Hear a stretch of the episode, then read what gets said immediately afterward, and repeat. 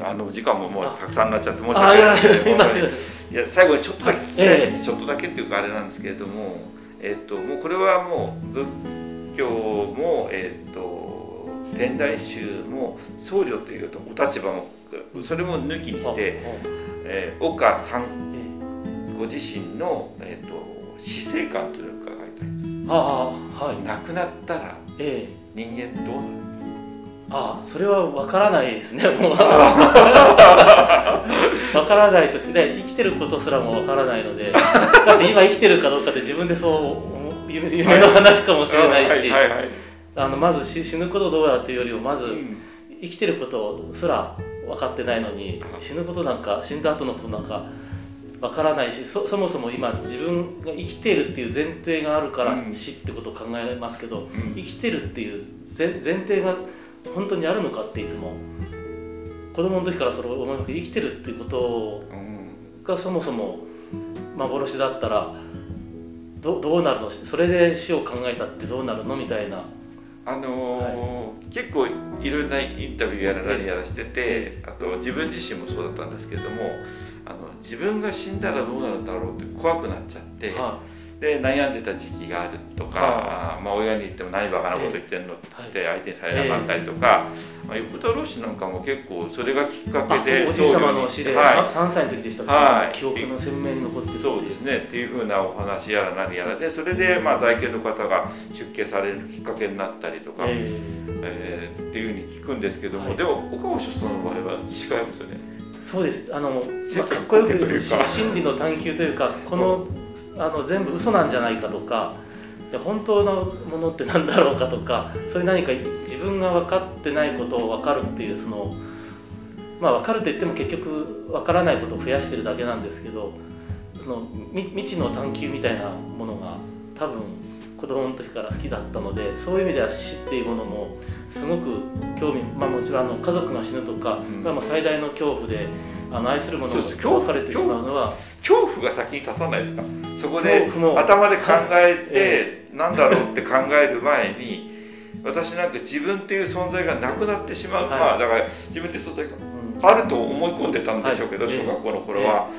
なくなってしまうってことは何なんだろうってなっちゃってうん。恐怖が先になっちゃったんですよ、あ恐怖よりも先に。まあ悲しい。自分が死ぬのはなんか別にどどうでもいいいいというかあんまりあの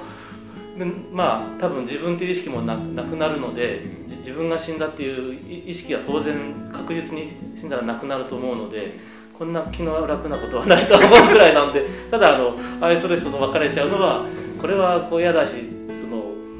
あのいくら生きてることが不確実なあの幻のようなものであったとしてもやっぱり夢の中で悲しいことは悲しいのであるんですけど、まあまあ、そそれはそれとしてあある上で何かその生きてるとか死ぬとかっていうそのその自分の思い込みというか、まあ、人人間の集団幻想みたいなもののように思っていてそのさらに先に真実みたいなものがあるとしたらその未知未知を未知の世界を探求するのは非常に興味深いというのがあるので仏教に関しても信仰心とかあのあの蓮教大師様の志を継いでだとかしあの天台宗を何とかしようとかそういう気持ちはあの1ミリも なくてですね真理を探求するっていうために仏教。なのでうんキリスト教でも他の教えでも真理が探求できたらどどんどん学んでいきたいと思います、ああ、だからそうええね広さなんでしょうね。はあ。高所さんが広いのかどうか。興味持ってらっしゃる。み未知の探求ですね。なのでし死んでみたら分かることもももし自分というものが何か分かるってわけじゃないですけど何か全然あ自分ってでもこんこんなだったのか。自分ってなかったんだでもあのないってこういうことなのかとか。この死ぬことで分かることがあるんだったらこれはもうなんか未知の冒険みたいな感じがするのであのまあ別にわざわざ自分から死のうとは全く思わないでこの世界この世界楽楽しく生きたいとは思うんですけどまだ悲しむことも十分悲しんで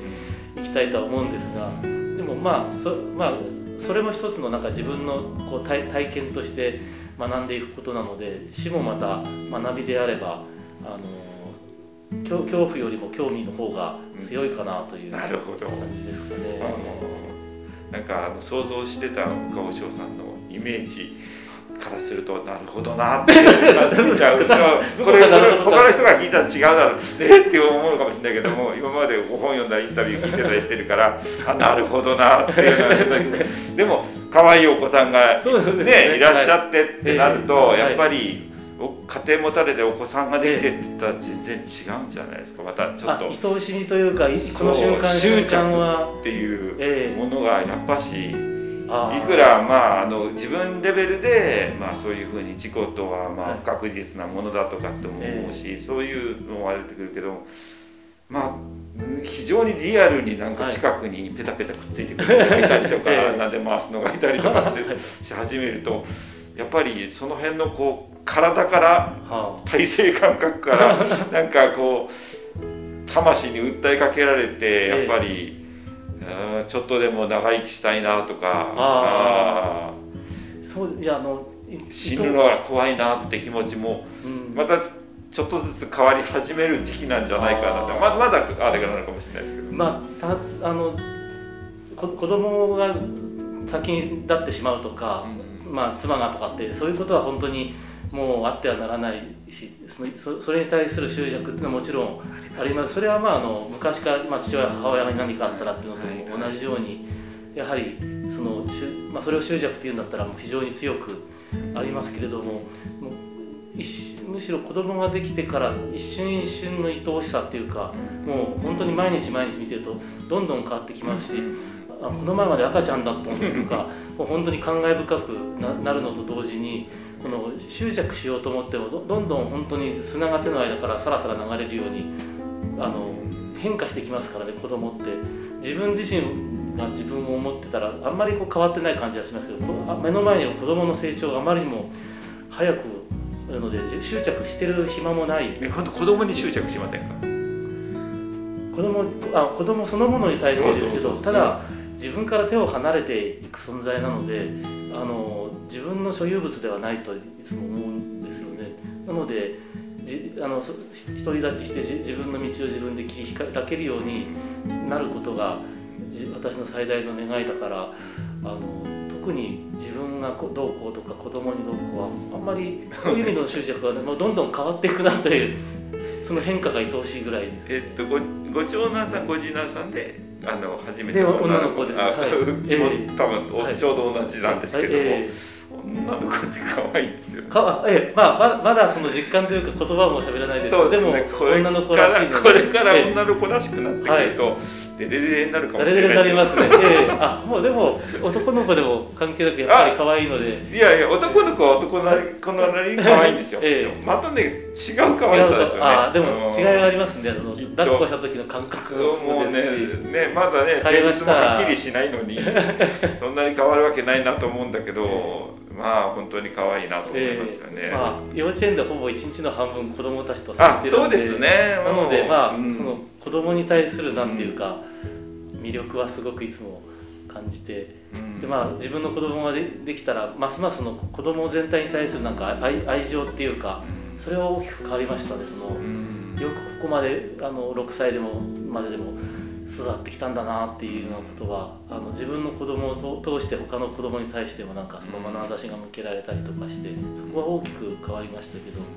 えー、いやなんかお話聞いてるとなんかあの僧侶っていうよりはもう仏教教育者みたいな。なんか堅苦しくて嫌ですね。そうですね。なんかちょ ちょっと堅苦しいですね。もうちょっとやほんやんとした方がいいですね、あれ？でも。この頃はあれやってるんですか？ウクレレはウクレレは先生も置きっぱなしで。置きっぱなしなんですか顔だけで、えー、いやいやウクレレやった方がいいですよ。でも一回そあのミュージシャンの人がうちに来た時に、えー、ウクレレちょっと教えてって。言って、うん、でやっぱりマンツーマンとかで教えてもらうと、うん、結構いいですあのビデオとかあの教本見て自分でやっててもすぐ分かんなくなって飽きて諦めちゃいますけど、うん、なんか一回30分ぐらい教えてもらったら、えー、ちょっとなんか何フレーズか覚えることができて、うん、ちょっとコロナをだんだん収束したら通おうかなとか思ってますけど、コロナも収束する前が狙ってないじゃないですか。まあそうですね。そう皆さんきっと今比較的だから逆にあの細川秘書さんとこ岡尾秘書さんのところもこうやって来させてもらってるのは皆さん少し時間が余裕あって 私みたいなものでも話聞かせてもらえるかなと思って わがままを言ってる最中なんで。いやでもぜひあの岡本さんにお似合いだと思うんで。ウクレレのおじさん。ウクレレウクレレウクレレのウクレレのおお坊さんをぜひいいですねはいそそれでの探求は深めていきたいなあと今日の座禅会議あのあの参加させてもらって結構いろんなところに参加させていただいてるんですけども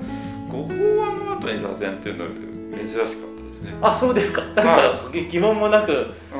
ええあのああ比較的多いのが座禅やって、えお経やってご法話みたいなのええ。がが多いかな。お経が最初にお経やって座禅やってまたお経やって、え法話とかっていうのが多いような感じがしてご法話がと間に入って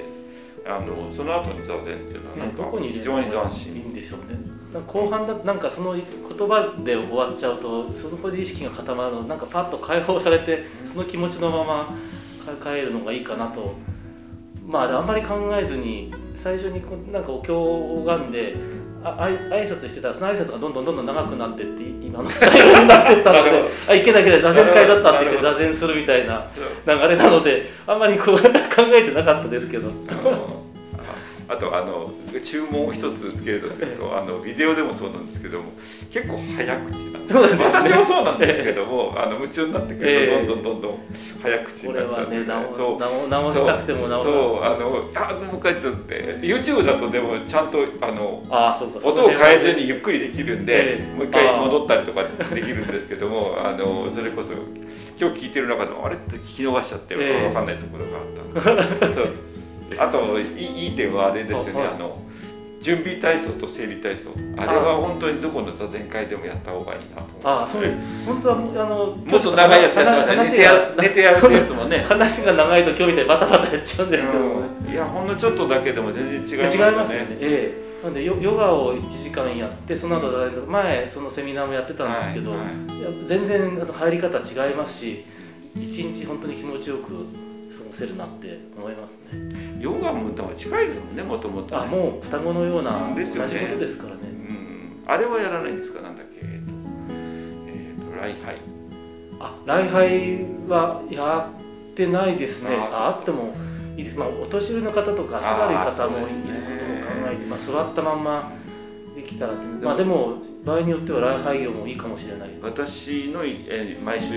日曜日にお邪魔しているそのあの法住院さんってところでは、えー、と参拝毎回してるんですね、うん。だけどきっとあの結構年代数は高いんですよ、うん。だけどきっと若い頃から別にとやってらっしゃるからあまあ、ご住職も含めてうん。みんなできるんだと思うんですよ、ああ。無理しないであの立たなくてもいいです、ええ。膝立ちでもいいですとかって言いますけども、いいですね。はい結構皆さんしっかりやられてて、うあれをやるともうそれこそん、ねスクワットみたいなもんですそうですそうです。え あの最後の整理体操代わりにもなるしああいいなと思いながら、うん。あれはあれはそこの法住院さんしかあのやってるところを見たことがなかった。普通の一般の座禅会では、ねいいなと思ってます、うん、いいですね。